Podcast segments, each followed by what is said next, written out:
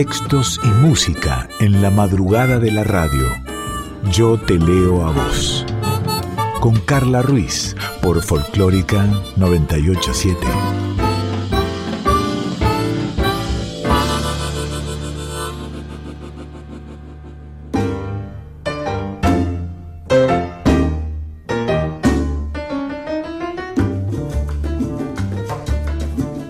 Hola, hola, hola, buenas noches, ¿cómo va? ¿Cómo estás? Bienvenida, bienvenido a otro encuentro de música y de literatura. Yo te leo a vos aquí en FM 98.7 Nacional Folclórica. ¿Cómo estás? ¿Cómo estás? Hace una semana que no nos escuchamos. Bueno, por ahí menos, porque esto es si nos escuchás en vivo a la una de la mañana de los miércoles, del recién estrenado miércoles. Pero si querés, podés eh, escucharnos a través de Spotify. Eh, si querés, podés escucharnos a través de la página de la radio, que allí en forma de podcast van subiendo programa a programa de Yo Te Leo a Vos. Y si querés, podés escuchar solo la música de Yo Te Leo a Vos para que te acompañe en algún momento la lista que hizo Dani, la playlist. Obvio, se llama Yo Te Leo Vos y está en Spotify. Nos presentamos en la edición Dieguito Rosato, en la musicalización y producción Daniela Paola Rodríguez. Soy Carla Ruiz y esta es Tu Voz.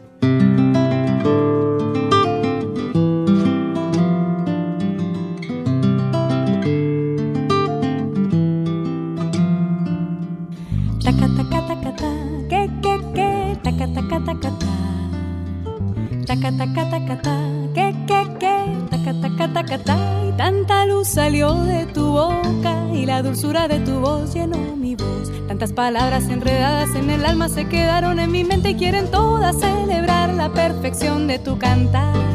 Taca, taca, taca, ta, que, que, que, taca, taca, taca, ta.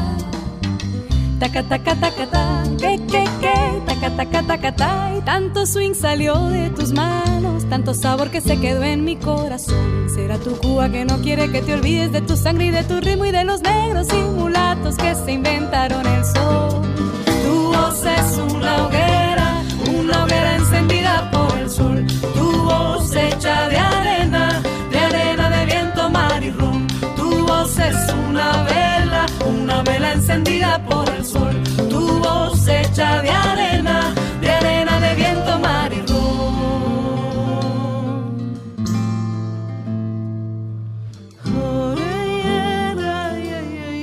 Seguimos en Yo te leo a vos, esta hora de música y de literatura, fundamentalmente de mujeres. Y vamos a charlar con Mariana Grisilione. Hola Mariana, ¿cómo va? ¿Cómo estás?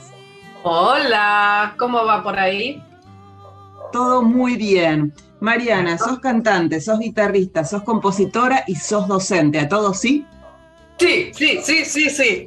Muy bien. ¿Cómo es todo esto junto? ¿Se puede? Parece que sí.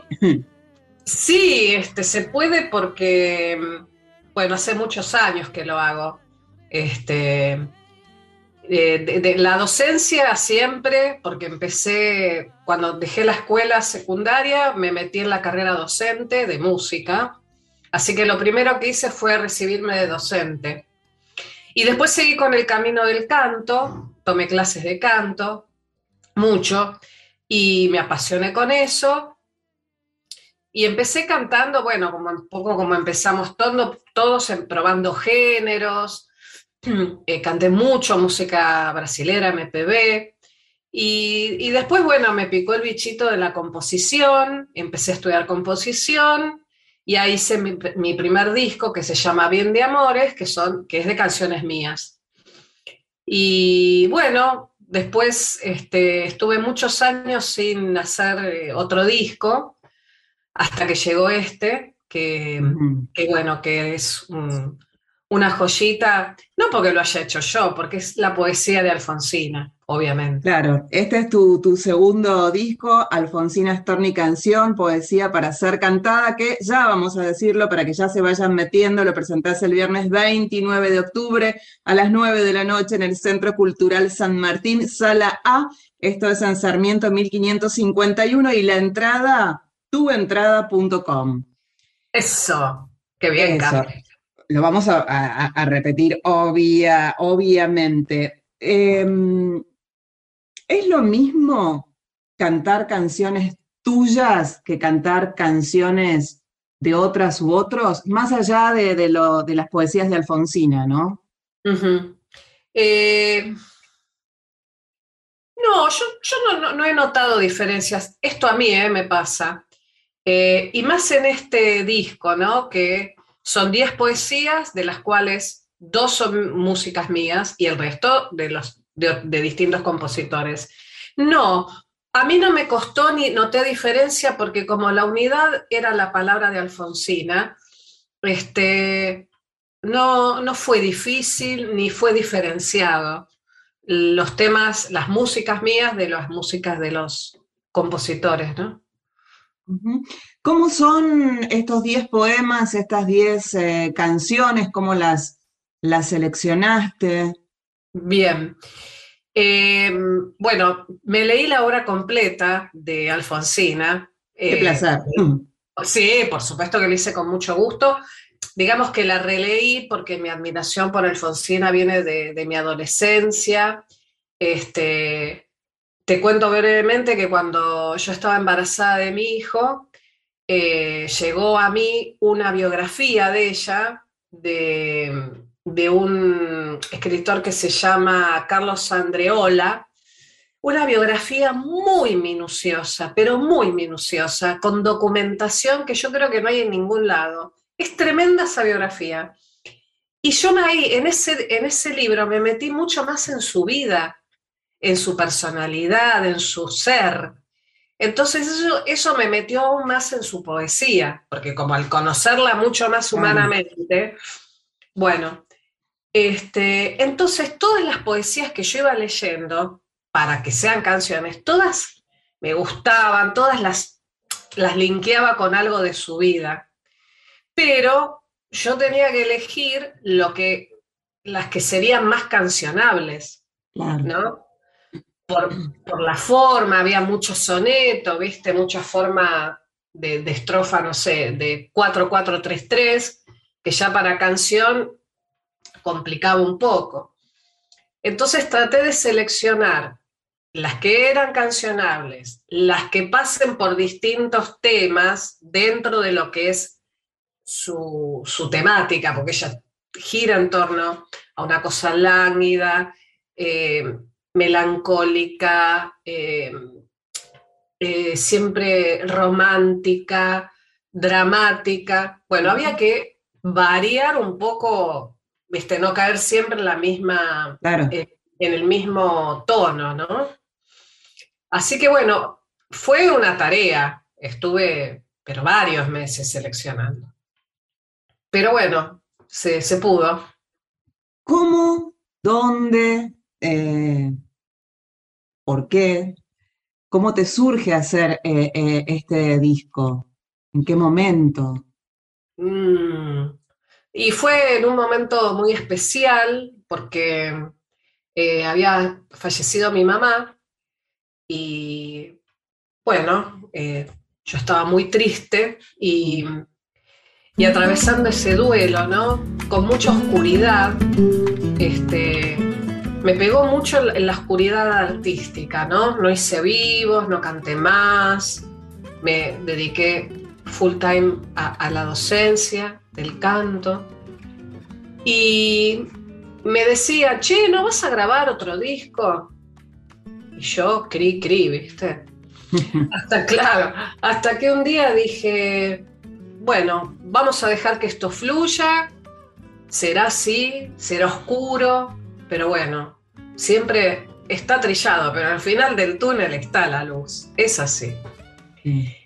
Y bueno, y una, un día me desperté y, sentía como que, había un mensaje, ¿no? Que, me mandaba mi vieja, que era, hace canciones con la obra de Alfonsina. Agarrá esas poesías y hace canciones. Y así fue. Y me embarqué en eso y bueno, era una tarea que sola me, no podía hacer, ¿no? Entonces, por eso fue que llamé a compositores que yo admiro y quiero para que le pongan música a estas palabras. ¿Quiénes son algunos de estos compositores que participan de este segundo disco? Eh, participa Osvaldo Burucuá, eh, Fabián Gallardo, José Teixidó, Leo Bernstein, gente de distintos ámbitos de la música, ¿no? Hay gente que viene del rock, del folclore, este, Leandro Marquesano, que también es el productor musical, eh, un compositor entrerriano que se llama Juan Pablo Pérez, y bueno, yo me animé a, musicalizar dos. Que cuando música, esto desde la total ignorancia, ¿no? Yo leo mucho poesía para mí en voz alta, eh, y una es la musicalidad que una le pueda dar con los tonos y, y, lo que una va sintiendo cuando la lee, que a veces puede llegar a ser parecido a lo que, a lo que quiso decir este, la o el poeta, o no, eh, sino según cómo le pega uno. Pero ¿cómo es ponerle la musicalidad, valga la redundancia, de la, de la música? Sí, sí, sí, tal cual. Y es un poco como decís, ¿no? Dejarse llevar un poco por esa musicalidad. Si vos decís que decís poesía, sentís un, tiempo en el fraseo y una, un movimiento en el decir esa palabra, un ascenso y un descenso, o un ascenso y queda ahí, o un descenso y queda ahí, ¿no? Este, entonces estaba bueno dejarse llevar un poco por eso, ¿no? Este, qué sé yo, a ver si la memoria me ayuda. Este, claro, uno viste, está mayor a veces y se olvida las cosas. Pero por ejemplo, bueno, yo eh, musicalicé una que se llama El viento, ¿no? Entonces dice, si en los ojos te besan esta noche viajero, si estremece las ramas un dulce suspirar, eh, si te oprime los dedos una mano pequeña que te toma y te deja eh, y se va. Entonces ahí había una cadencia ya. Yo no podía catar que te toma y te deja y te va. No, que te toma. Ah, pues si, si te oprime los dedos una mano, una mano pequeña que te toma, te deja y se va ya tenés una cadencia ahí. Y ahí, ya hay música. El tema está como captarle eso, ¿no? Eh, un gran trabajo de, de, desmenuzar, pero a la vez de que sea un todo. Sí, sí, sí, sí. Y lleva mucho tiempo hacerlo, lleva tiempo. O sea, la podés hacer rápida, pero no sé cómo puedes llegar a salir. ¿Y se disfruta ese trabajo? Sí, muchísimo. Va, a mí me encantó. Eh, yo hice dos porque no pude hacer más, porque es muy difícil. Sí, por eso te preguntaba. Sí, este, pero sí, es, gratificante cuando se logra. Este, decís, qué lindo, te da como mucha alegría, ¿no? Mucha plenitud.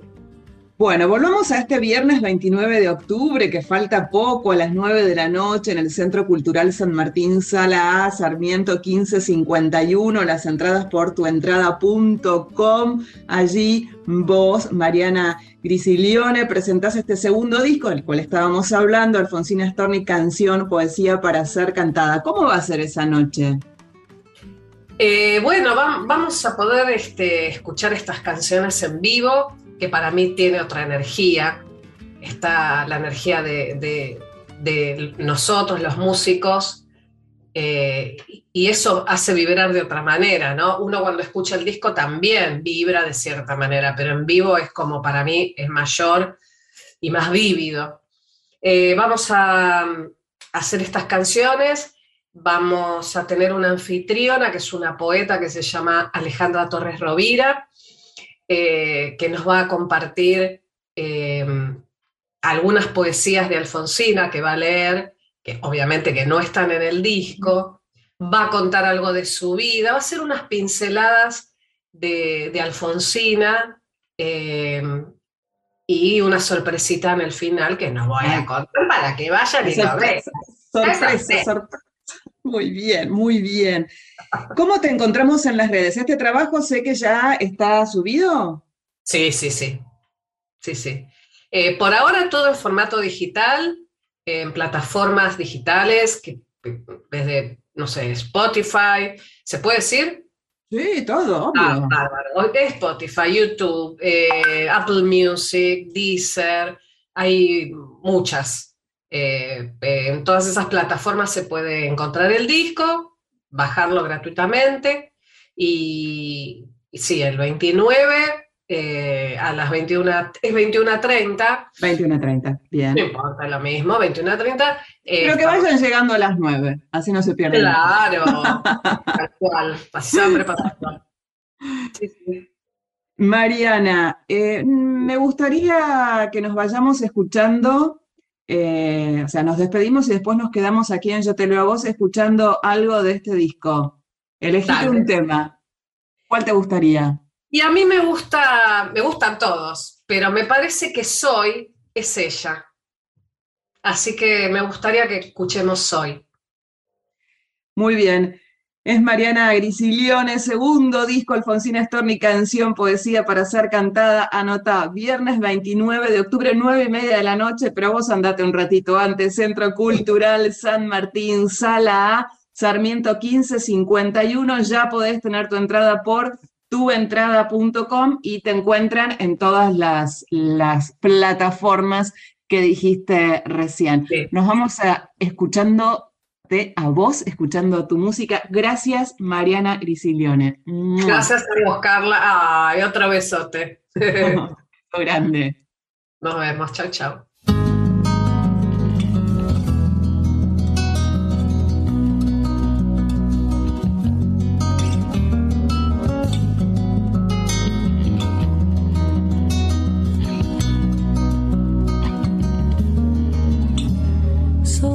Suave y triste si idolatro.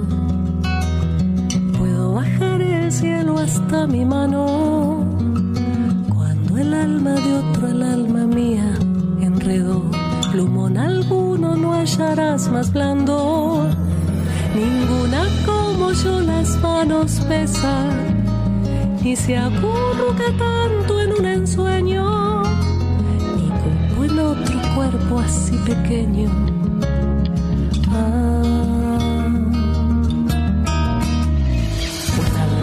humana de mayor terneza, un alma humana de mayor terneza, un alma humana,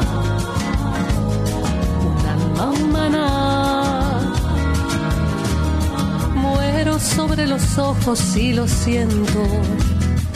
Como pájaros vivos un momento. Aletear bajo mis dedos blancos.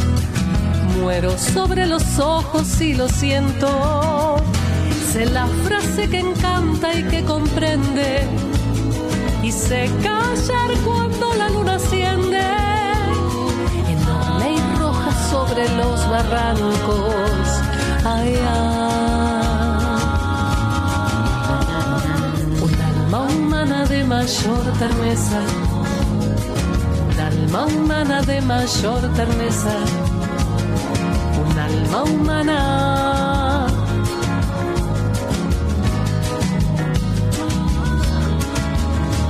Ninguna como yo las manos besa, ni se acurruca tanto en un ensueño, ni culpo en otro cuerpo así pequeño la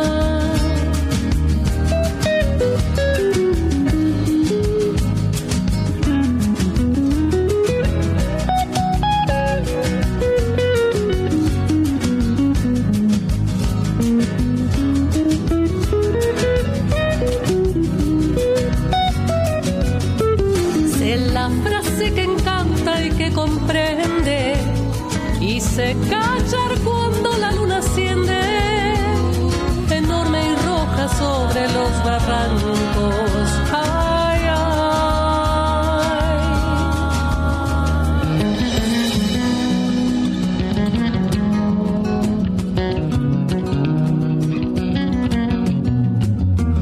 Un alma humana de mayor terneza, un alma humana de mayor terneza,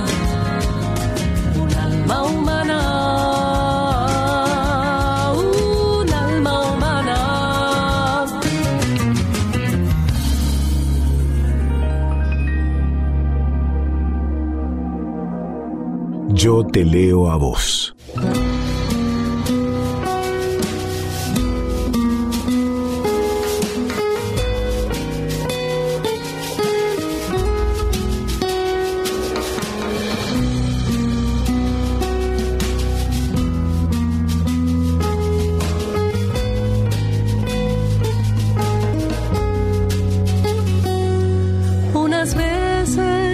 versos han nacido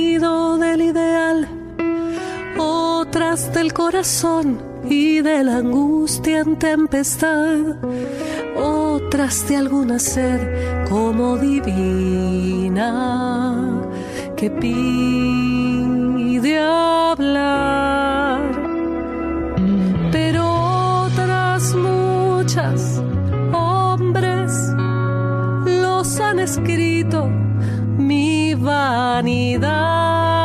Soy como todos, una pobre de lo divino al fin y lo bestial.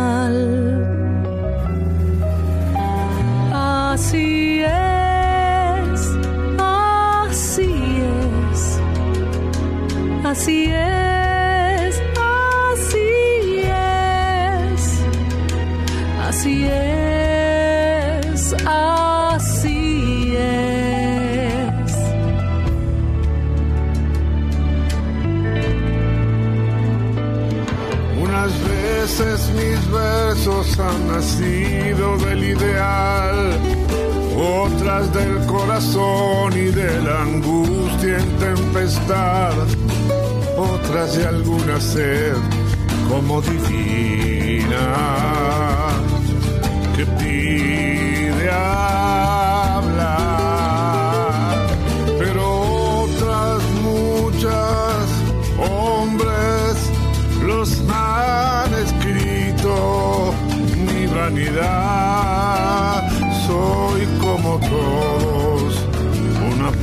mezcla de lo divino al fin y lo bestial.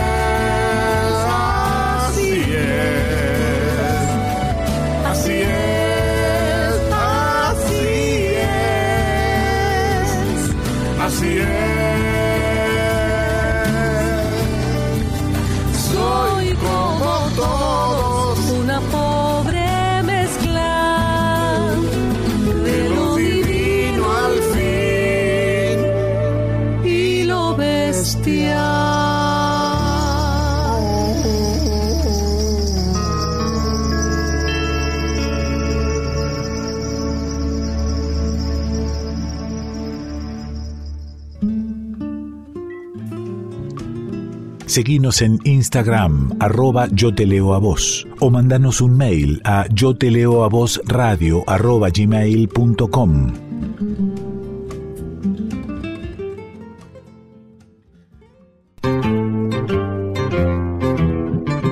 Estás escuchando a Marcelo Simón en Voces de la Patria Grande. Marcelo, antes de seguir con los colores, antes de seguir recorriendo la paleta de colores de un pintor folclórico, vamos a mm, presentar a los compañeros y las compañeras que hacemos este programa. Por favor, por favor. A ella, a ellos se deben los méritos de este programa. Dale. Pedro Patzer es el encargado de la musicalización de este programa y de proponernos un tema cada domingo. Hoy estos colores que aparecen en el cancionero folclórico. Marisa Ruibal es la productora de Voces de la Patria Grande y además recién ustedes la escucharon con la columna de las infancias. Emiliana Lacolo Merino vendrá en un ratito nomás con la columna Folk Fatal sobre mujeres y feminismos en Argentina y América Latina. Y además tenemos a nuestro equipo artístico técnico integrado por Diego Rosato, que es quien edita este programa, programa que se emite grabado. Grabamos en la semana en nuestras casas y Diego es quien pone la magia para convertir esta grabación en un programa de radio que compartimos con ustedes todos los domingos. Y además tenemos a nuestro consultor permanente, que es Máximo Vargas. Siempre es bueno tener a Máximo Vargas de nuestro lado. Seguro. Conviene tenerlo de nuestro lado y no contra nosotros. Totalmente. Eh, y además le decimos a las y los oyentes que para comunicarse con Voces de la Patria Grande nos pueden buscar en Instagram y Facebook y ahí podemos entablar una comunicación, nos pueden hacer sugerencias, críticas, todo lo que quieran lo compartimos a través de las redes sociales hasta que podamos volver al vivo en Radio Nacional Folclórica. Una idea, una idea más les doy. Hay una materia que se llama folclore, esta palabreja que inventó el inglés Toms, que al que nosotros acudimos, ¿no? A esta palabra acudimos. Si se les ocurre alguna pregunta sobre folclore, la que sea, se agrandó Chacarita, la que sea, háganla, después vemos cómo responder. Pero es interesante porque el mundo de los pueblos se hace especialmente, especialmente grande, poderoso, espectacular cuando aparece el folclore. Mira, Marcelo, voy a redoblar la apuesta. A ver qué te parece. Dale. ¿Qué tal si antes de fin de año, que ya no falta nada, ya estamos casi comiendo el pan dulce, hacemos un programa con preguntas de las y los oyentes, con propuestas, con temáticas que propongan los oyentes a través de las redes? Esto que decías vos. Si les, se les ocurre algo sobre folclore, pregunten nomás. ¿Qué te parece? Sí, muy linda idea. Y que nos pongan ahí en el, en el compromiso de tener que contestar. Ahí está. Y ahí se va a ver si sabemos algo o no. Eh, se va a advertir que no sabemos nada. Hablo en un plural demasiado generoso. Por mí, este, está lindísimo. Estamos... El príncipe feliz, el individuo. Estamos espalda con espalda en esto, Marcelo, así que adelante a las y los oyentes. Seguramente mm, Marisa en estos días, que es la encargada de las redes, va a hacer alguna publicación en redes y empezamos a recibir preguntas, propuestas, ideas, desafíos para Marcelo Simón. Y mm, antes de fin de año hacemos el programa de los oyentes. ¿Qué te parece? Es, muy interesante porque estoy pensando en este momento. Acá no hemos tenido títulos de nobleza, eh, no fue necesario abolirlo no, no hemos tenido cortes este, monárquicas, nada de eso, pero cada vez que se hacía un certamen se elegía la reina de cualquier cosa, del chorizo colorado, de lo que viniera, y se la, y se la premiaba, y con toda seriedad salía un locutor muy serio que aguantando la risa tenía que presentar a la reina del chorizo colado y, lo, y la presentaba, desde luego. Bueno, allá vamos. algo, una costumbre que se empezó a, desterrar en los festivales y en las fiestas, en las fiestas locales, en las fiestas de las diferentes de los diferentes pueblos y ciudades de la Argentina, por esto de que era un poco cosificar a las chicas de los pueblos y algunos festivales, algunas fiestas, eh, han modificado eso y, ya no se toma como parámetro la belleza, sino alguna otra cosa, pero bueno, va en vías de extinción esta nobleza telúrica que hemos tenido basada en la belleza, ¿no? De todas maneras, yo particularmente, que, que me caracterizo por equivocarme consuetudinariamente, eh, seguiría eligiendo la reina. Es una es una, una travesura, digamos. Acá no hemos tenido nunca monarcas de nada, salvo el rey de la milanesa o de la papa frita. O la reina. El palacio de la, papa, frita. Claro, el palacio de la papa frita está cerca de la radio, de nuestra radio. Sí. Este, paso por ahí todos los días y es simpático que se llame el Palacio de la Papa Frita, ¿no? Y se llame Palacio, no palaz, Palazzo, ni Palacet, ni ninguna cosa así, y de la Papa Frita. Cuando yo era chico, ya ha pasado esa época, porque las palabras pasan de moda, a un tipo medio pavote, este, le decían papa frita. Yo ligué varias veces ese, ese llamado, ese apelativo, en fin. Che, papa frita, atendé, pateá, papa frita, pateá. Salame, papa frita, zapallo, ¿cómo hemos utilizado las comidas para insultar a la gente, no? Sí, es verdad, bien, buen pensamiento, es verdad, zapallo, es verdad, papa frita, fantástico. Me han pasado de moda eso, eso esas denominaciones.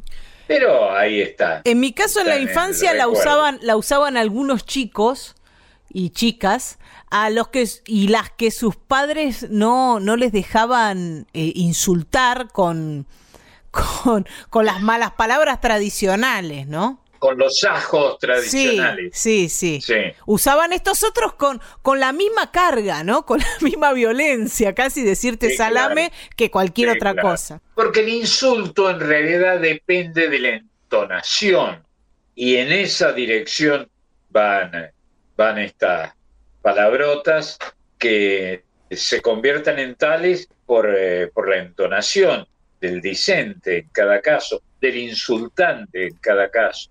Bueno, no sé cómo vinimos a parar acá. Nunca sabemos. Pero en todo caso, eh, está bien.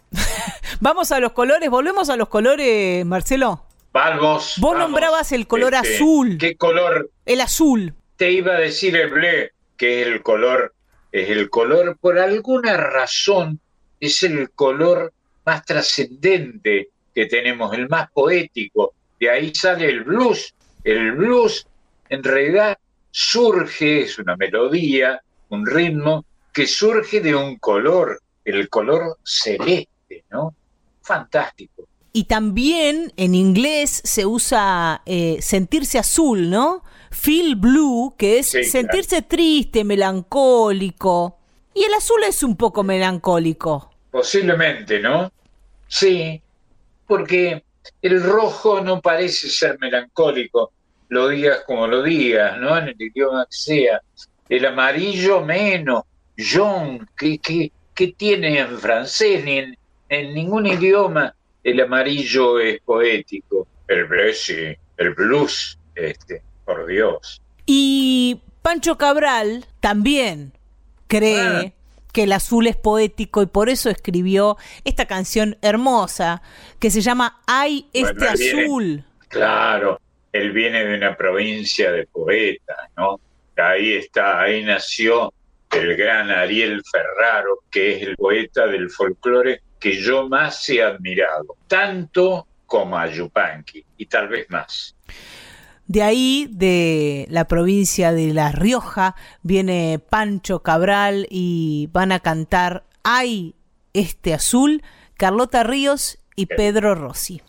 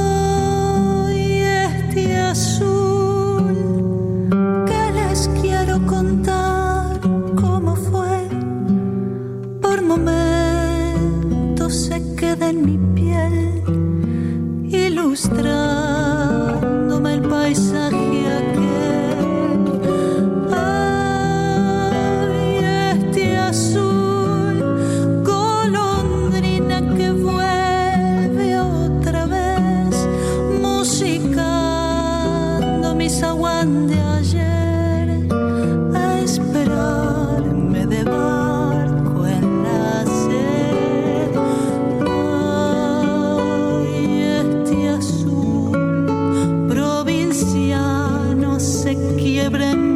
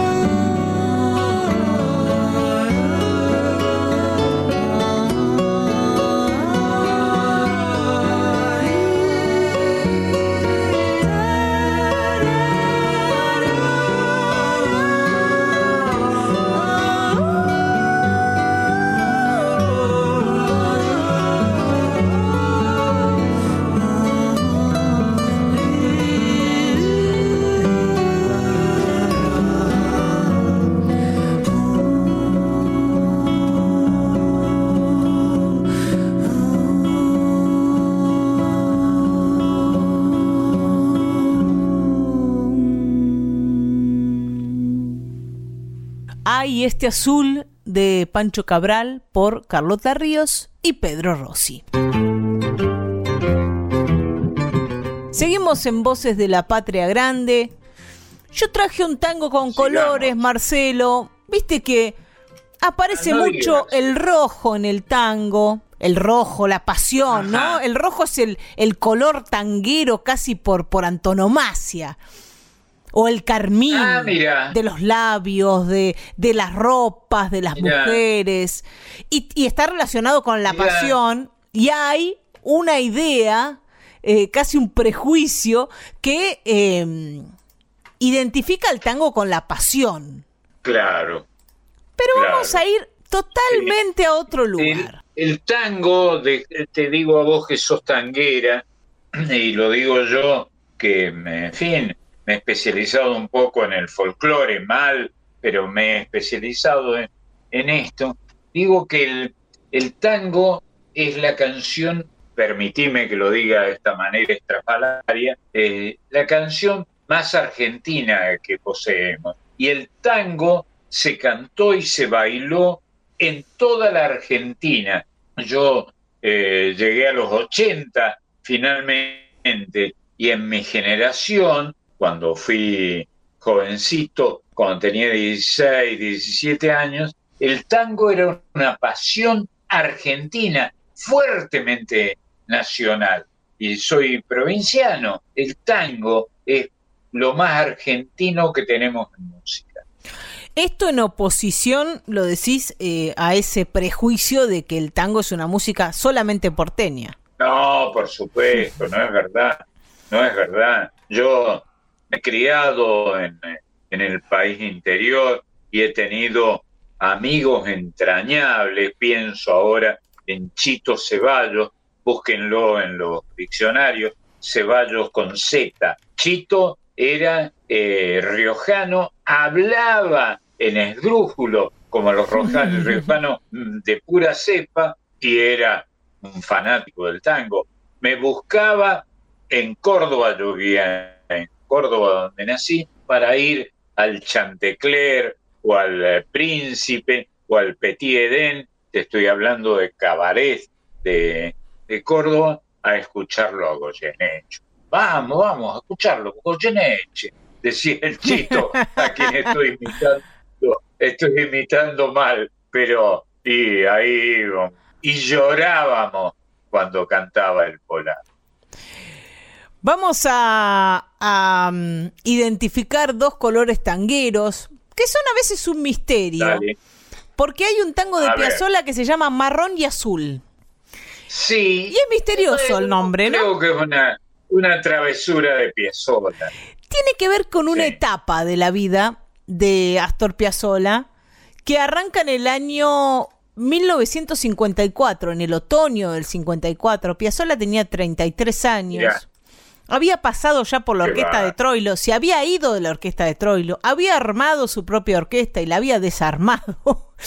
había hecho un montón de cosas más. Y con esos 33 años recién cumplidos, llega a París con su primera mujer, la madre de sus hijos, de The Wolf. Sus hijos, Diana y, mm, y Daniel, que ya habían nacido, se quedaron con los abuelos, con los abuelos Piazzola, con Nonino y Nonina. Y ellos se fueron a hacer la experiencia parisina. Nonino es el nombre del padre. Sí. Este, parecía remitir al abuelo, porque decimos nonos o nona a los, a los abuelos, cualquiera sea nuestro origen. Pero no, Nonino era el nombre del padre de Astor Piazzolla. Sí, así les decía él, Nonino y Nonina a su mamá. Pasa que Nonino pasó a la historia porque es el que inspiró a Dios Nonino. Bueno, se van a vivir Piazzolla y, y Dede a París en el año 54. Él tenía 2.500 dólares en el bolsillo para estudiar un año en Francia, una beca del gobierno francés a la que se había presentado.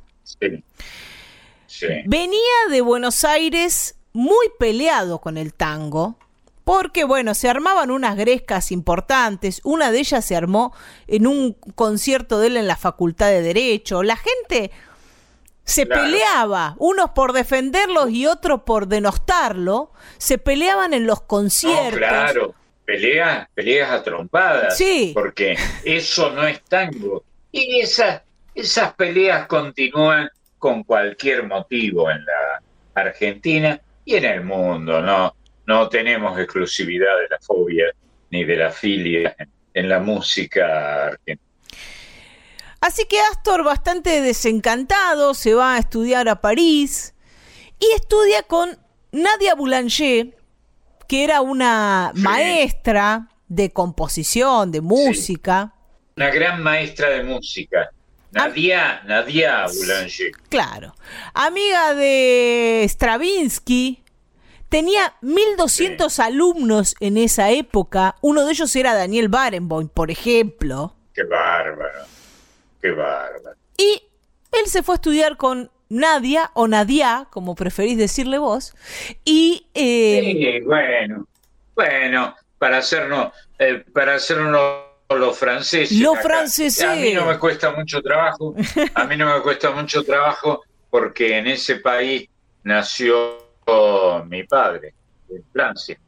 Nadia lo escuchaba tocar sus obras en el piano, porque él fue como estudiante de piano. Y le parecía que estaba bien lo que escuchaba, pero alguna vez empezó a indagar, porque era una, una gran maestra, y se dio cuenta que este muchacho no era un gran pianista. Las obras contemporáneas que le había llevado no eran gran cosa. sí, no eran gran cosa. Entonces se dio cuenta que le estaba escondiendo algo. Entonces, mm. la maestra le pregunta a ver qué hacía él en su, en su país, a qué se dedicaba, qué música hacía. Entonces, Astor ah, le hace escuchar Triunfal. El tango, claro. En, en, una de sus obras, no uno de sus tangos. sus primeros tangos. Sí, se lo hace escuchar. Entonces, cuenta, lo ha contado Astor, ¿no? Que Nadia Boulanger le agarró, le agarró las manos y le dijo, este es el verdadero Piazzolla. No lo abandone. No se quiera disfrazar de otra cosa, porque usted es esto. Y bueno, y ahí Astor ¿eh? se da cuenta de que, de que no podía ser un compositor contemporáneo, no podía ser un pianista, tenía que ser un bandoneonista y pelearla en el terreno en el que tenía que pelearla.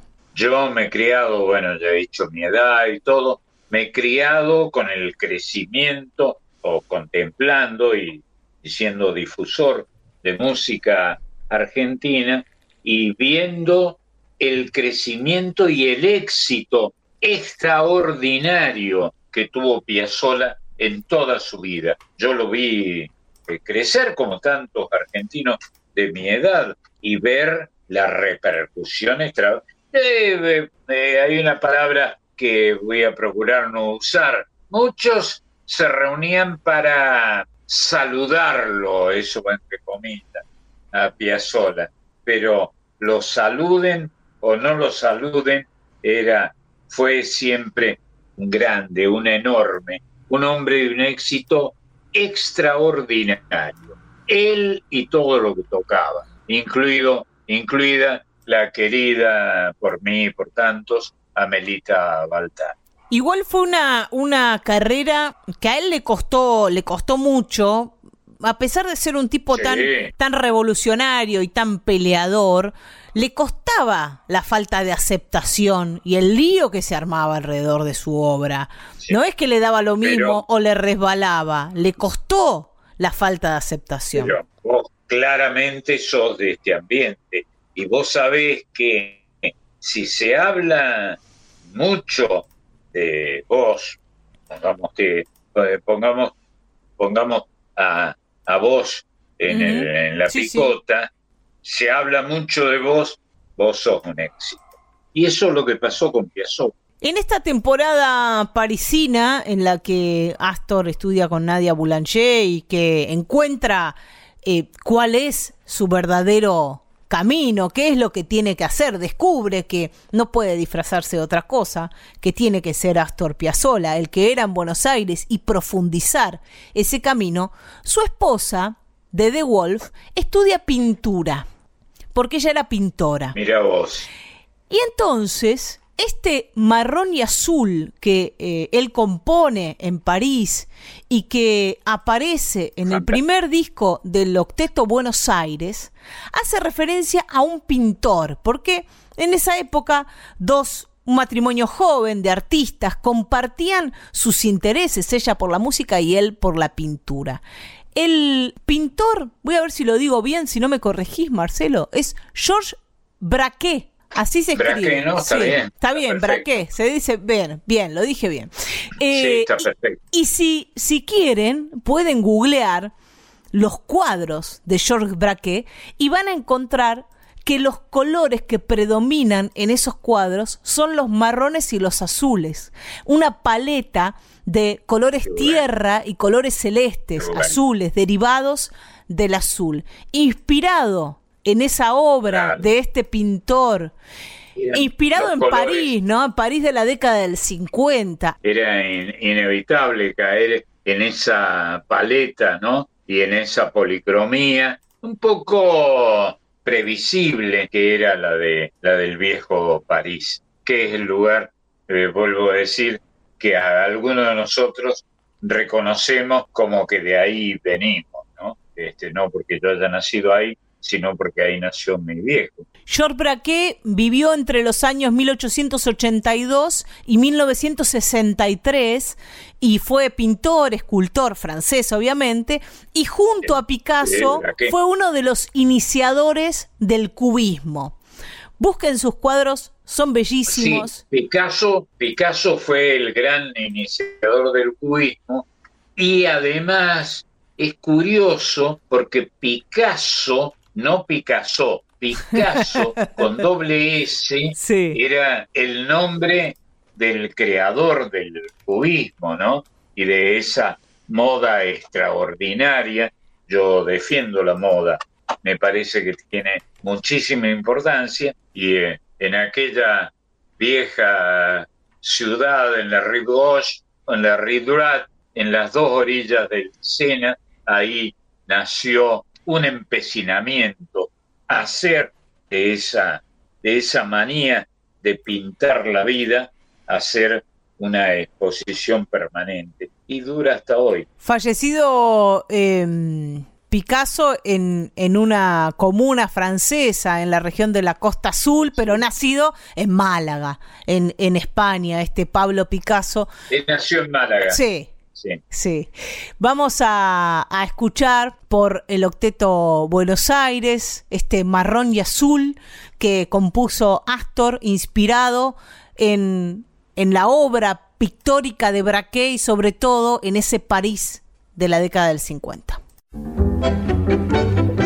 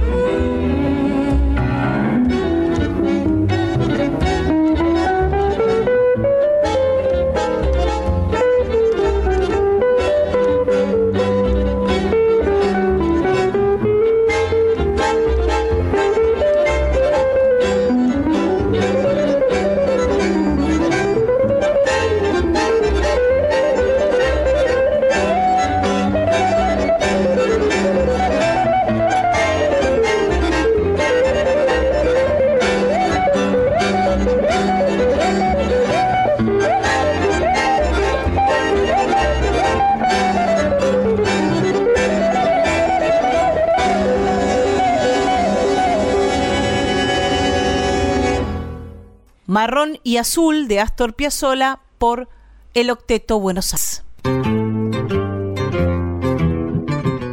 En Voces de la Patria Grande recibimos a nuestra compañera que cada domingo nos trae esta columna sobre mujeres y feminismos en Argentina y América Latina. Folk Fatal se llama la columna y la trae Emiliana Lacolo Merino. ¿Cómo andas, Colo? Hola, muy bien, Marian, Marcelo, bueno, Marisa, todo el equipo, oyentada, qué bueno volvernos a encontrar un, domingo más.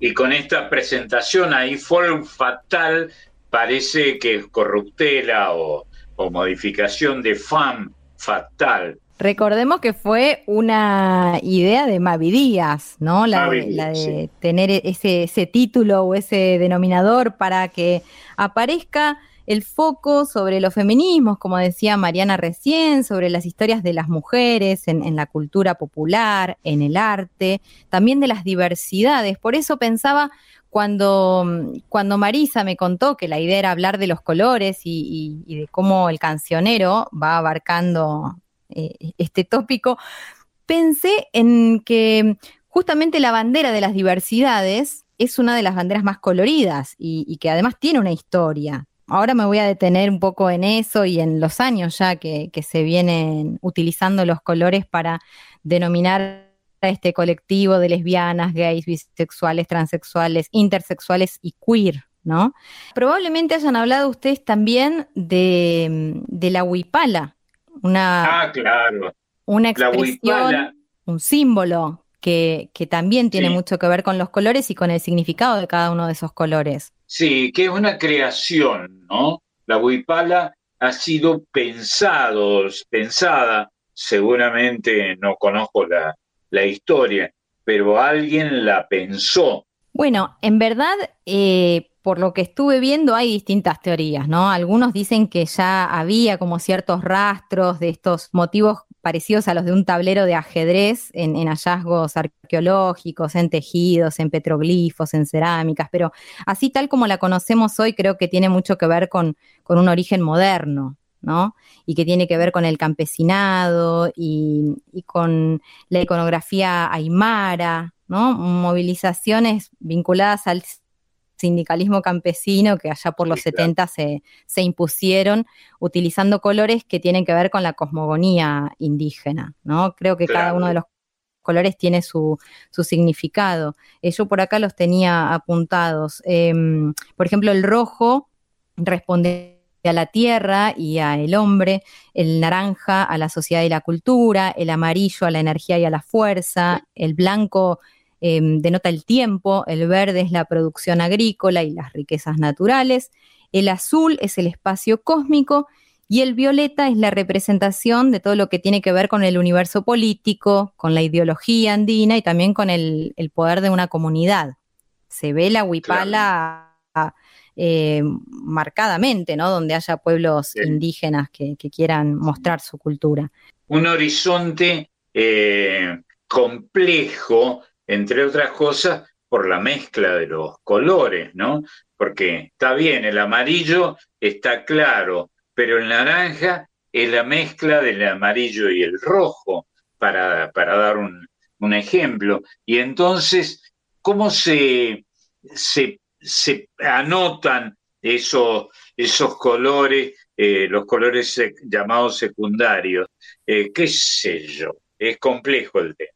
Sí, es muy complejo, por supuesto que sí. Yo por eso hago solamente algunos disparadores que nos hacen seguir investigando y tratar de, encontrar el verdadero origen, aunque parece ser bastante difícil, ¿no? Difícil. Por otra parte, volviendo al, al inicio, esto que les mencionaba, eh, la bandera, insisto, LGBTIQ, que estamos aprendiendo a identificar con cada una de estas siglas también llamada bandera arcoíris, coincide con muchos de los colores que acabo de mencionar.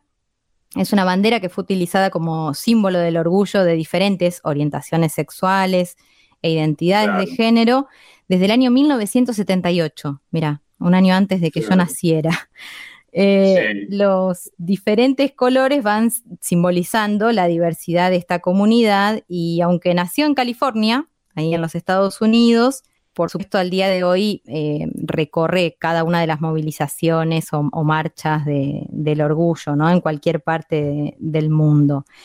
Parece ser que eh, responde a los colores del arco iris, ¿no? Aparecen, aparecen los colores este, que se identifican en el arco iris y dicen que inicialmente a estos que ya trae en la actualidad, se le agregaban el rosado y el turquesa que hoy ya no, no aparecen como símbolo. Sí, también digamos respecto de este tema que es peliagudo, que es complejo, que hay colores que para los que hemos estudiado, aunque sea un poquito de pintura, no son colores. El blanco, el negro, por ejemplo, no son colores, y las mezclas de blanco y negro con algunos cromatismos que lo morigeran, tampoco serían colores. Es un tema demasiado denso. Metafísico casi. Sí. Eh, pero para alguien tan primario como, como yo es demasiado complicado. Eh, yo les diría que de alguna manera para representar la idea que, planteó Pedro de pensar en los colores y cómo esos colores se traducen en la cultura popular, vayamos a la música directamente. Ah, y a la música que va a interpretar una mujer que me anduvo dando vueltas mucho en estos días, mientras celebrábamos el cumpleaños de León Gieco, que ha sido Mercedes Sosa. No hubo quien eh, de, las personas que, han pasado por ese cumpleaños que no haya tenido algún recuerdo amoroso para ella. Recordar que Mercedes fue muy, muy amiga de, León. Ella te recordaba con mucho cariño, ya, ya te conté a vos que alguna vez me preguntó, ¿qué es de la coloradita por vos? y yo agradecida de que vos me lo recuerdes cada vez que podés. Sí, sí, seguro. Les voy a llevar a un recital que Mercedes dio en Alemania en el año 1988. La llevó como artista invitada eh, para cantar Gracias a la Vida a Joan Baez, otra persona que anduvo dando vueltas en el cumpleaños de León Gieco porque el propio León dijo que si pudiese encarnar en alguien, lo haría en Joan Baez. Eso dijo eh, durante la celebración de su cumpleaños número 70.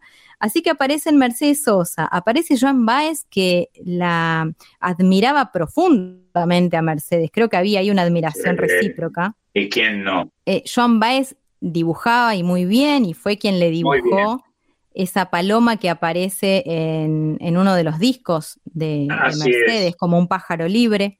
Como un pájaro libre. Exactamente.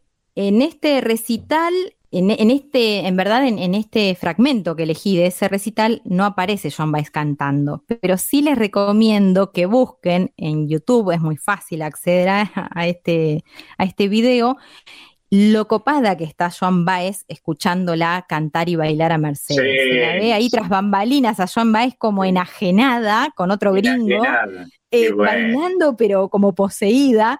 ¿Por qué? Porque era sobre el final del concierto. Y ustedes saben que cuando Mercedes terminaba sus conciertos, históricamente lo hacía bailando, bailando.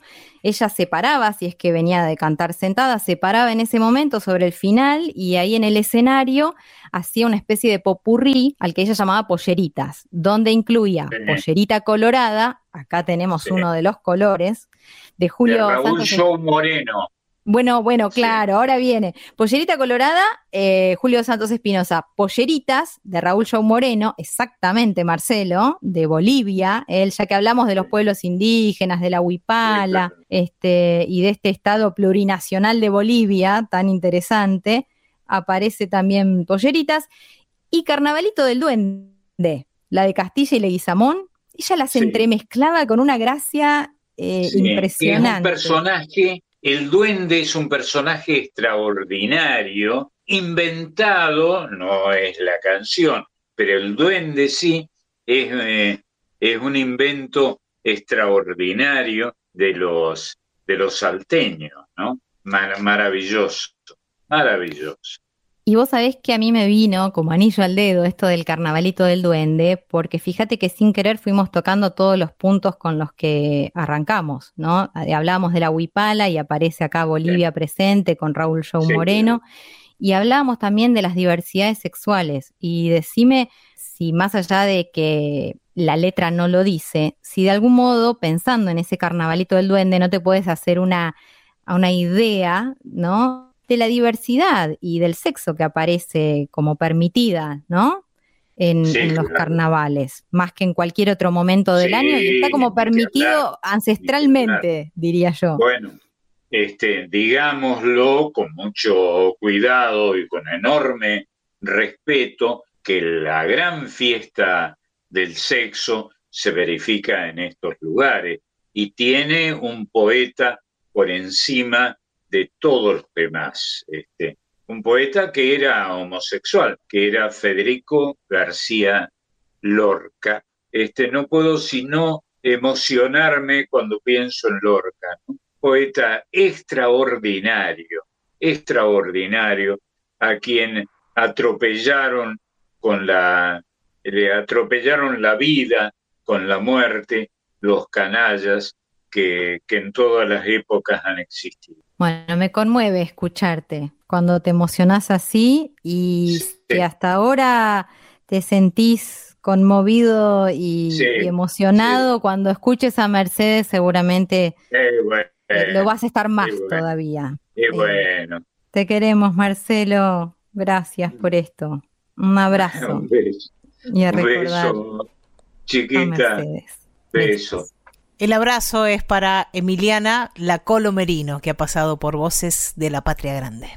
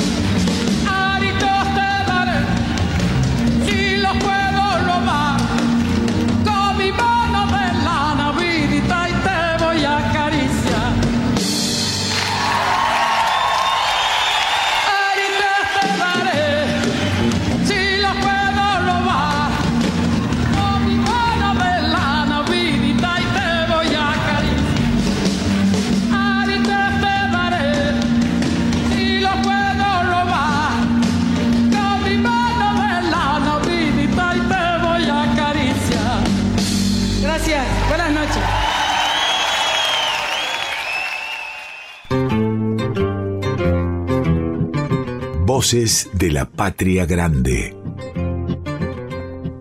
Y se nos ha acabado el programa, Marcelo. No se acabaron los colores. Los colores son un montón más, pero hasta aquí llegamos. El tiempo es más tirano que los colores. Y nos vamos a ir con, con una idea de, de Armando Tejada Gómez. Recién lo decías vos fuera de aire, ¿no? Esta es idea de Armando. Si lo verde tuviera otro nombre, debería llamarse Rocío. Eso escribió en la zamba del laurel.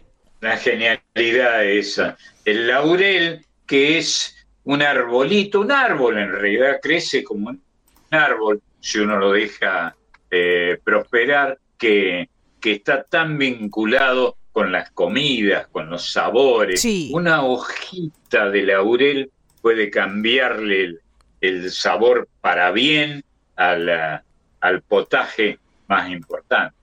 Y además, al que le toca o a la que le toca el laurel le toca lavar los platos. Ah, cierto, es verdad, es verdad. La hojita de laurel, es verdad.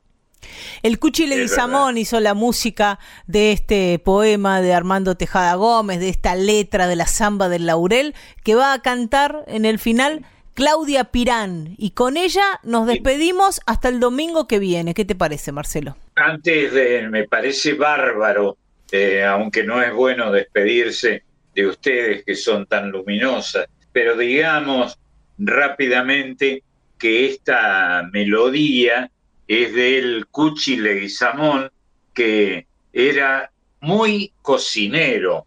Se puede ser un poquito cocinero, pero el Cuchi era muy cocinero. Yo he estado en su casa y he comido algunos algunas comidas aderezadas por él. Realmente era un campeón. Nos vamos. Vos sos un campeón, Marcelo. Nos encontramos el domingo que viene. Dale, a las 11. Bueno, dale. Muchas gracias, preciosas. Muchas gracias.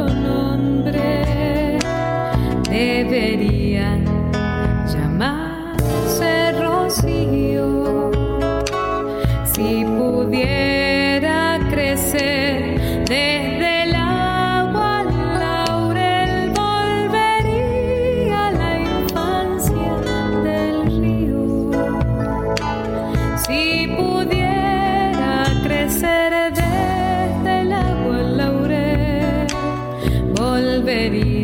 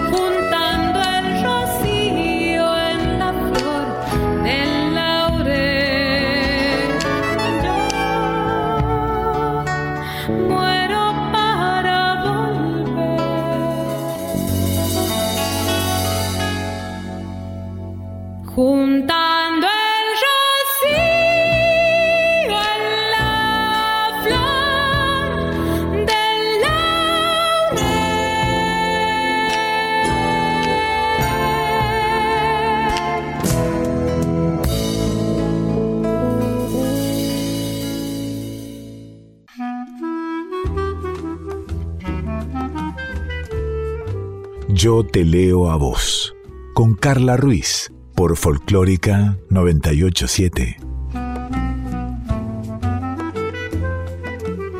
Y así va transcurriendo el Yo te leo a vos de hoy. Recordá que te podés contactar con nosotros a través de Instagram, arroba yo te leo a vos, arroba soy Carla Ruiz en Facebook, yo te leo a vos, si no nos mandás un mail yo te leo a vos radio arroba.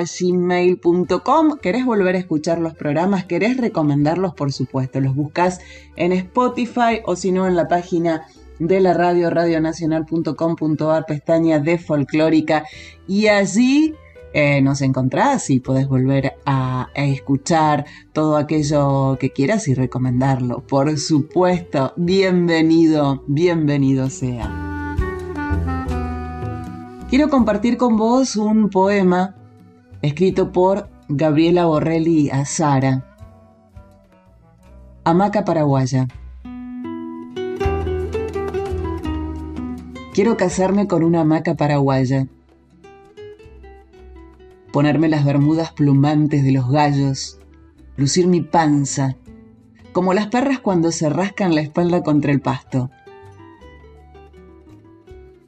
tener dientes nuevos como los cachorros para probarlos todo el tiempo. Y así, con bermudas, hamaca y panza, viajar a Williamsburg, desayunar con frío y lluvia, recordar cómo los patos esconden sus piernas cortas para volverse pura cadera. No se sabe qué añoran, el agua o la tierra la hamaca paraguaya no es clara. Se esconde entre las ramas en la madrugada y el viento no me deja entrar en ella. Pero una vez que nos abrazamos es el mismo viento el que nos acuna. Sabemos las dos que no es fácil llegar al lugar en el que una quiere estar. Si me extiendo lo suficiente abriendo mis brazos en diagonal, llegando a formar una línea con el talón y el dedo gordo, si me extiendo lo suficiente intentando formar una estrella con mi cuerpo, te abrís cada vez con más placer.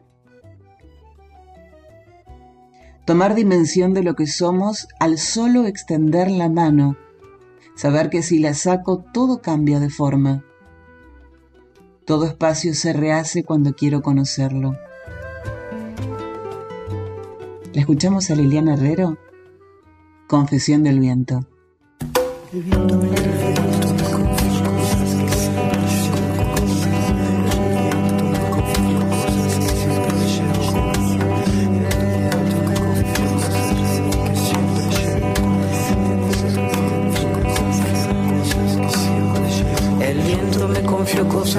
siempre llevo conmigo. Me dijo que recordaba un barril de tres niños el sauce estaba muy débil, que en realidad él no quiso, que fue uno de esos días que todo es un estropicio. Me dijo que los pichones a veces de apresurados caen al suelo indefensos y él no consigue evitarlo. Me habló de arenas de agosto, de cartas de enamorado, del humo chimeneas, del fuego abrazando el árbol. de culpa y seguía confesando en su lomo de distancia no cabalgaba ni un pájaro. Era un fantasma ese viento, un alma en pena penando y en ese telar de angustias tejió sus babas el diablo.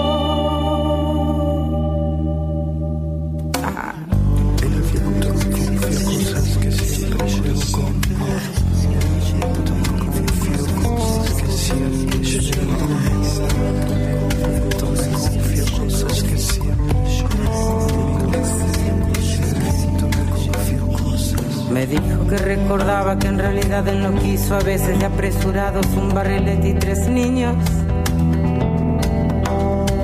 Me habló de arenas al cielo chimeneas al piso, de cartas de enamorados, que todo es un estropicio.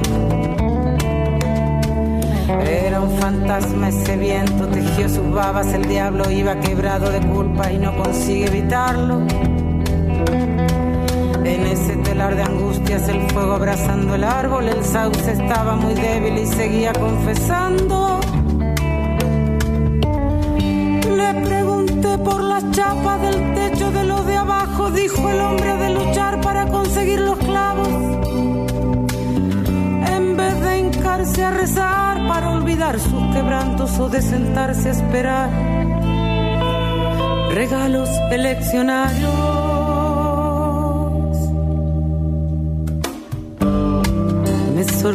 La respuesta, pero no quise atajarlo, pues cuando lleva razón, vaya, vaya quien quiere pararlo.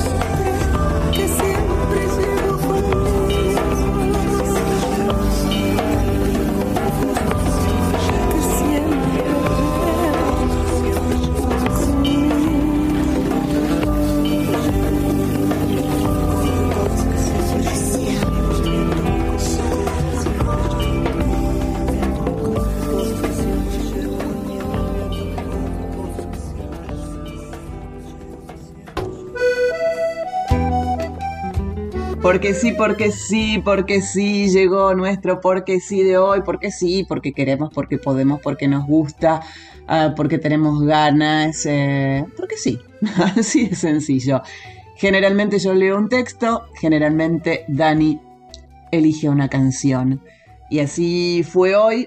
Eh, estoy leyendo Mariposas Negras de Nina Ferrari, de editorial Sudestada y quería compartir uno de sus cuentos con vos.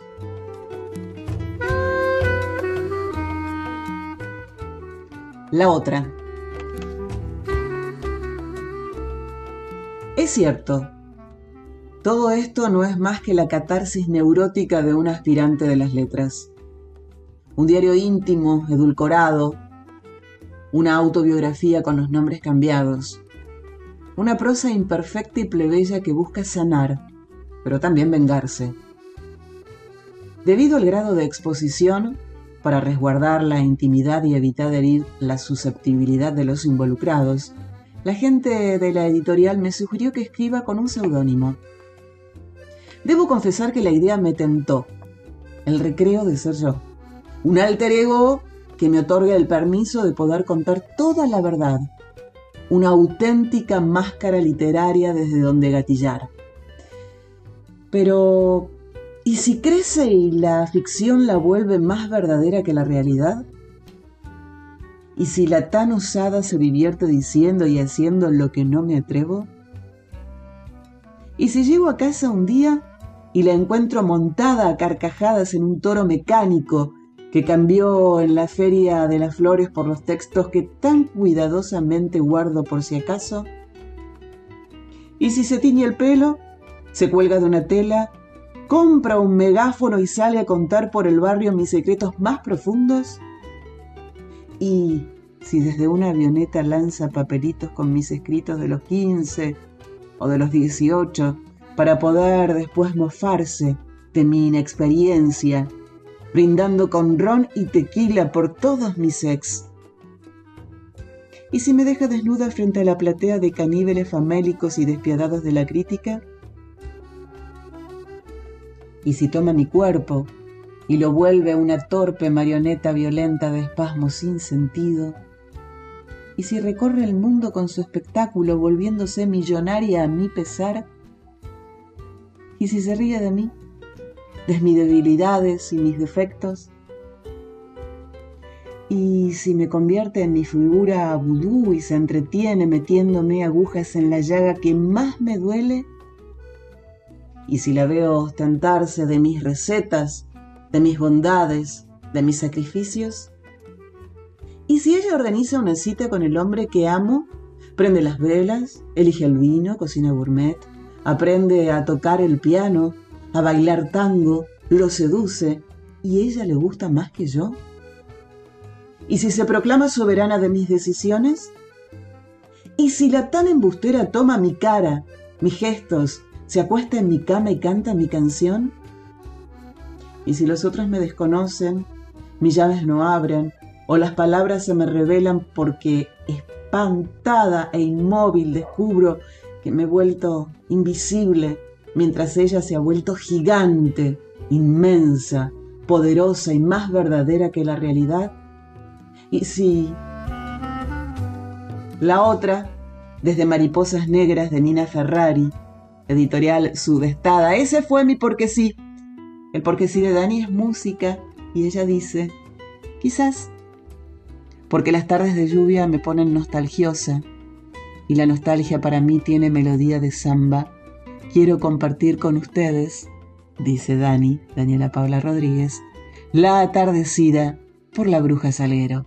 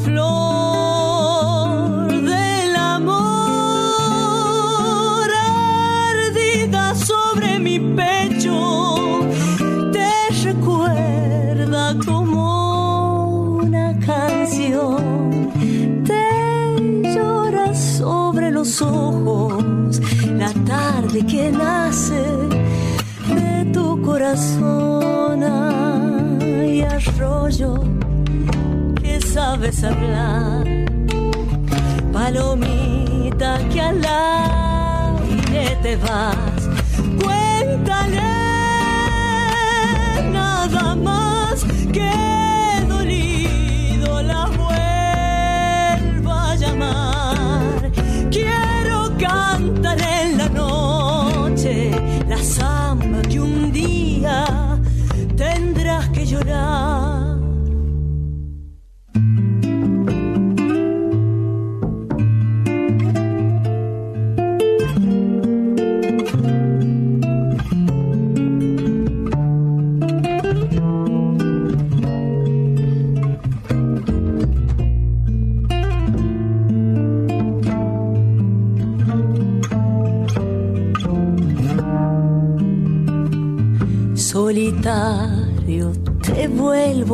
vuelvo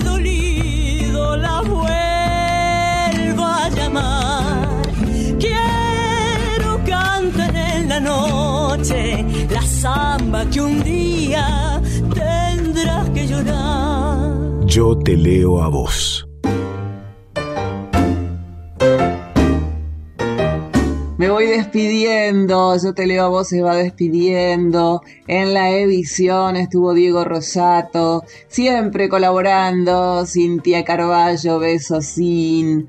En la musicalización y en la producción, Daniela Paola Rodríguez, soy Carla Ruiz. Y si todo está bien, y si todo va bien, el próximo miércoles, ahí estrenadito el miércoles a la una de la mañana, entre la noche del martes y el miércoles, una y media, yo te leo a vos. Tenemos una cita.